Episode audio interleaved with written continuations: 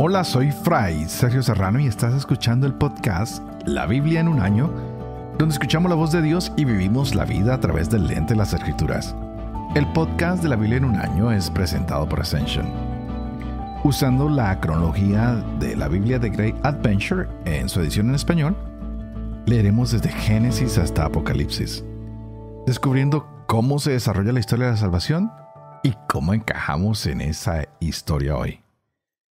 Hoy ah, vamos a ver algo muy interesante, pero quisiera recordar lo que leíamos ayer un poquito y pensaba ah, un poco en que igual que los levitas, tú y yo deberíamos pensar y buscar que el cese total del trabajo cuando ya nos retiramos, cuando llegamos a la vejez, no sea del todo. Tal vez tengamos que abandonar nuestra posición, sí, y lo vivo aquí en mi casa, que vivo con bastantes sacerdotes ya mayores.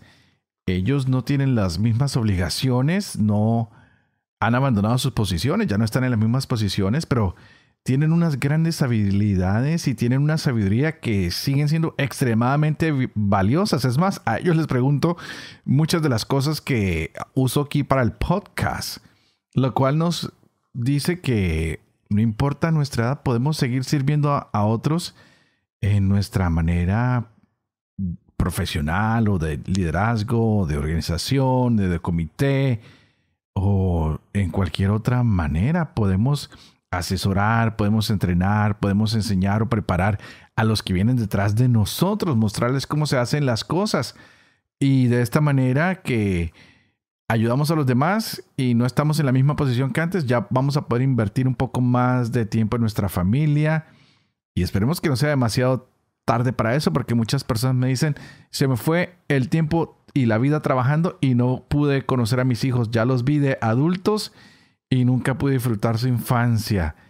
Ah, no pude disfrutar ah, la vida de mis teenagers, de mis niños ah, adolescentes. ¿Y qué tal? Por eso muchos abuelitos a veces se pegan más a los nietos que a los hijos, ¿no? Porque es una, es una manera eh, linda de, repetir todo esto que tal vez no se puede hacer con delicadeza con sus hijos. Y vemos que es, es una gran oportunidad la de bendecir cuando entrenamos a alguien más, cuando entrenamos a los, a los más jóvenes. Así que hay gran satisfacción en la vida cuando damos de lo que nosotros hemos recibido y podemos entrar en los demás. Por otro lado, también vimos que los que obedecen con gozo a Dios, que son contrarios a todo lo que es la arrogancia, prosperan más. No, no dejemos que la prosperidad nos vuelva arrogantes, porque hay un gran peligro y es el que nos creamos autosuficientes. Por eso nos lo decían ayer, ¿no? Que no dejemos que nuestro corazón se desvíe.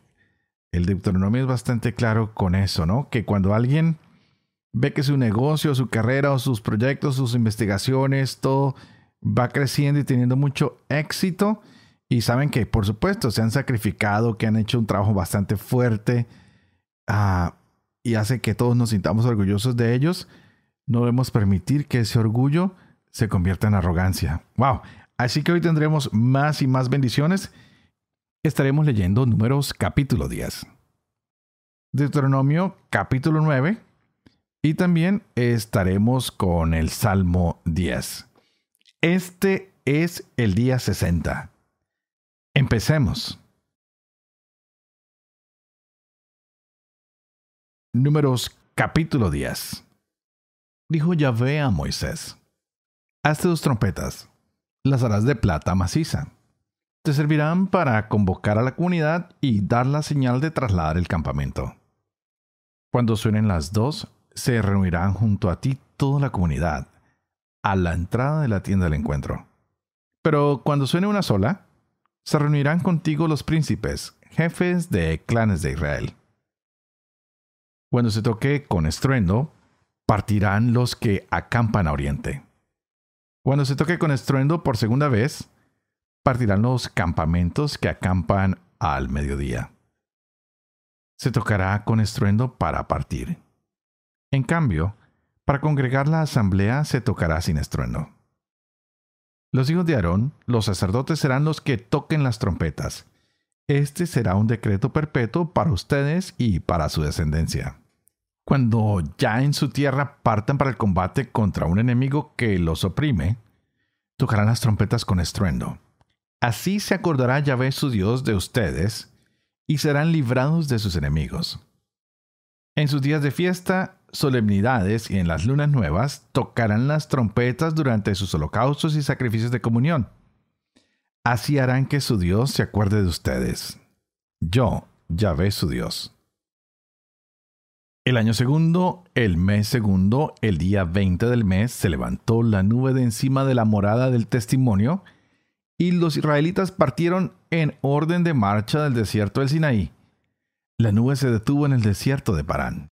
Partieron en vanguardia según la orden que Yahvé había dado a Moisés. La bandera del campamento de los hijos de Judá en primer lugar, por cuerpos de ejército. Al frente de su tropa iba Naxón hijo de Aminadab. Al frente de la tropa de la tribu de los hijos de Isaacar, Natanael, hijo de Suar. Al frente de la tropa de la tribu de los hijos de Zabulón, Eliab, hijo de Egelón. Entonces fue desmontada la morada y partieron los hijos de Huerzón y los hijos de Merarí llevando la morada. Partió luego la bandera del campamento de Rubén por cuerpos de ejército. Al frente de sus tropas iba Elisur, hijo de Sedeur. Al frente de la tropa de la tribu de los hijos de Simeón, Salumiel, hijo de Surizadai. Al frente de la tropa de la tribu de los hijos de Gad, Eliasaf, hijo de Reuel. Entonces partieron los queatitas que llevaban el santuario. La morada se montaba antes de que llegaran. Partió luego la bandera del campamento de los hijos de Efraín por cuerpos de ejército. Al frente de su tropa iba Elisama, hijo de Amiut. Al frente de la tropa de la tribu de los hijos de Manasés, Gamaliel, hijo de Pedasur. Al frente de la tropa de la tribu de los hijos de Benjamín, Abidán, hijo de Gideoní. Luego cerrando la marcha de todos los campamentos, partió la bandera al campamento de los hijos de Dan por cuerpos de ejército. Al frente de su tropa iba Ahieser, hijo de Amisadai. Al frente de la tropa de la tribu de los hijos de Aser, Pagiel, hijo de Ocrán. Al frente de la tropa de la tribu de los hijos de Neftalí, Ahirá, hijo de Enán.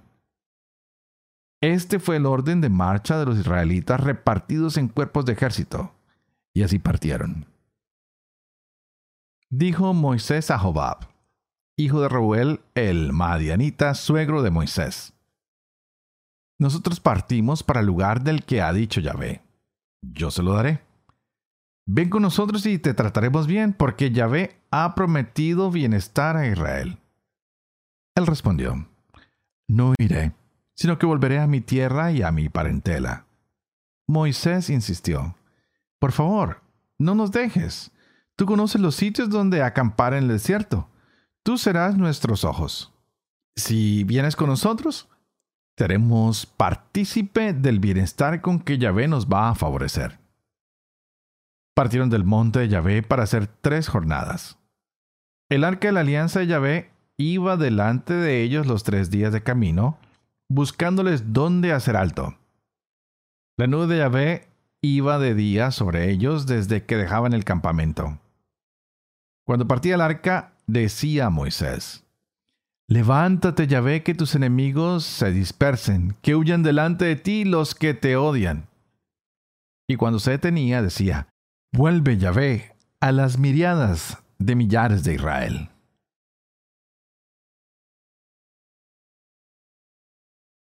Deuteronomio capítulo 9 Escucha Israel. Hoy vas a pasar ya el Jordán para ir a desalojar a las naciones más grandes y fuertes que tú, ciudades grandes con murallas que llegan hasta el cielo, un pueblo grande y de elevada estatura, hijos de Anac, a quienes tú conoces y de quienes has oído decir, ¿quién puede hacer frente a los hijos de Anac? Pero has de saber hoy que Yahvé tu Dios es el que va a pasar delante de ti como un fuego devorador. Él los destruirá y te los someterá para que tú los desalojes y los destruyas rápidamente como te ha prometido Yahvé. No digas en tu corazón, cuando Yahvé tu Dios los arroje de delante de ti. Por mis méritos me ha hecho Yahvé entrar en posesión de esta tierra. Siendo así que solo por la perversidad de estas naciones las desaloja Yahvé de delante de ti. No por tus méritos ni por la rectitud de tu corazón llegarás a tomar posesión de su tierra, sino que solo por la perversidad de estas naciones las desaloja Yahvé tu Dios delante de ti, y también por cumplir la palabra que juró a tus padres, Abraham, Isaac y Jacob. Has de saber, pues, que no es por tu justicia por lo que Yahvé tu Dios te da en posesión esa tierra buena, ya que eres un pueblo de dura cerviz. Acuérdate, no olvides de que irritaste a Yahvé tu Dios en el desierto desde el día en que saliste del país de Egipto hasta su llegada a este lugar. Ustedes han sido rebeldes a Yahvé. También en Loreb irritaron a Yahvé y Yahvé montó en tal cólera contra ustedes como para destruirlos. Yo había subido al monte a recoger las tablas de piedra, las tablas de la alianza que Yahvé había concluido con ustedes. Yo permanecí en el monte cuarenta días y cuarenta noches. No comí pan ni bebí agua. Yahvé me dio las dos tablas de piedra escritas por el dedo de Dios, en las que estaban todas las palabras que Yahvé les había dicho en la montaña de en medio del fuego el día de la asamblea. Al cabo de cuarenta días y cuarenta noches, me dio Yahvé las dos tablas de piedra, las tablas de la alianza, y me dijo Yahvé, levántate, baja de aquí a toda prisa, porque tu pueblo, el que tú sacaste de Egipto, se ha pervertido. Bien pronto se han apartado del camino que yo les había prescrito. Se han hecho un ídolo de fundición. Continuó Yahvé y me dijo, He visto a este pueblo y es un pueblo de dura cerviz. Déjame que los destruya y borre su nombre debajo del cielo, mientras que de ti haré una nación más fuerte y numerosa que esta. Yo me volví y bajé del monte. El monte ardía en llamas y las dos tablas de la alianza las llevaba yo una en cada mano. Y vi que ustedes habían pecado contra Yahvé su Dios, se habían hecho un becerro de fundición. Bien pronto se habían apartado del camino que Yahvé les tenía prescrito. Tomé entonces las dos tablas, las arrojé de mis manos y las hice pedazos en su presencia. Luego me postré ante Yahvé como la otra vez, cuarenta días y cuarenta noches. No comí pan ni bebí agua por todo el pecado que habían cometido, haciendo el mal a los ojos de Yahvé hasta irritarlo es que tenía mucho miedo de la ira y del furor que irritaba a Yahvé contra ustedes hasta querer destruirlos. Y una vez más, me escuchó Yahvé. También encontraron, estaba Yahvé violentamente irritado hasta querer destruirlo. Yo intercedí también entonces en favor de Aarón. Y su pecado, el becerro que se había hecho, lo tomé y lo quemé en el fuego. Lo hice pedazos lo trituré hasta que quedó reducido a polvo y tiré el polvo al torrente que baja de la montaña. Y en Taberá, y en Masá, y en Kibrot, Atabá, irritaron a Yahvé. Y cuando Yahvé los hizo salir de Cades Barnea diciendo, suban a tomar posesión de la tierra que yo les he dado, se rebelaron contra la orden de Yahvé su Dios, no creyeron en él ni escucharon su voz han sido rebeldes a Yahvé su Dios desde el día en que los conocí. Me postré pues ante Yahvé y estuve postrado esos cuarenta días y cuarenta noches porque Yahvé había hablado de destruirlos. Supliqué a Yahvé y dije, Señor Yahvé, no destruyas a tu pueblo y a tu heredad que tú rescataste con tu grandeza y que sacaste de Egipto con mano fuerte. Acuérdate de tus siervos Abraham, Isaac y Jacob. Y no tomes en cuenta la indocilidad de este pueblo, ni su maldad, ni su pecado, para que no se diga en el país de donde nos sacaste, porque Yahvé no ha podido hacerlos entrar en la tierra que les había prometido, y por el odio que les tiene, los ha sacado para hacerlos morir en el desierto. Pero ellos son tu pueblo y tu heredad, los que tú sacaste con tu gran fuerza y tu tenso brazo.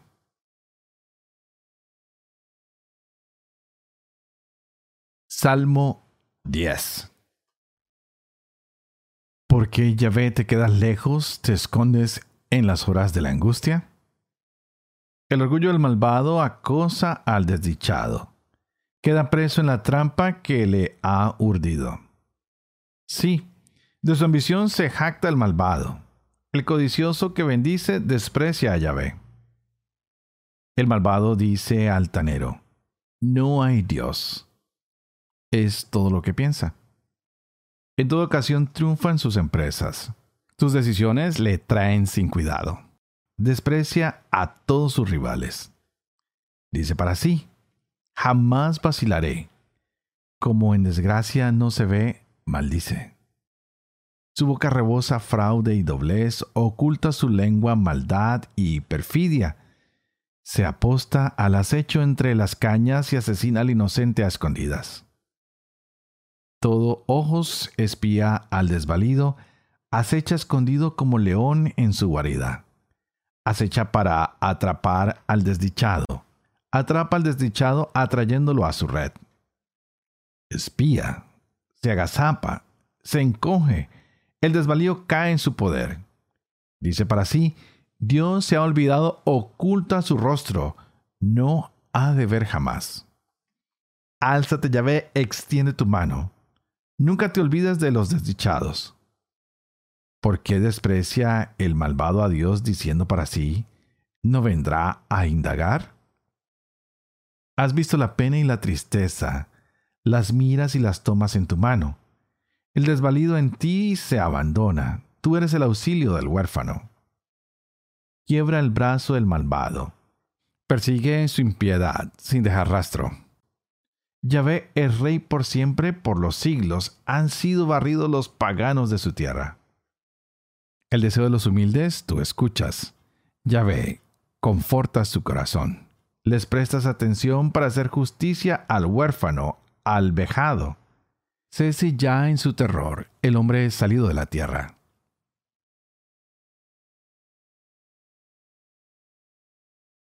Padre de amor y misericordia, tú que haces elocuente la lengua de los niños, educa también la mía e infunde en mis labios la gracia de tu bendición, Padre, Hijo y Espíritu Santo.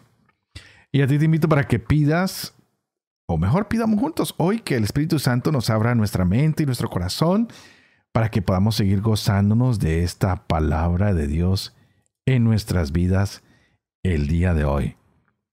Estamos con el capítulo 10 de números, que es maravilloso, y también con el capítulo 9 del Deuteronomio. No sé si a ustedes les está gustando el Deuteronomio, pero a mí me encanta.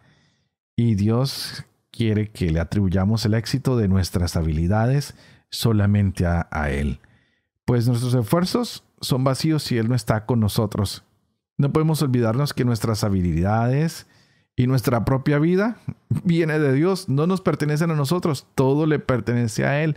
Y hay que decirle gracias Señor porque me has dado estos regalos, estas habilidades, porque tú eres grande y maravilloso y me tocas y me llenas de tantas cosas lindas.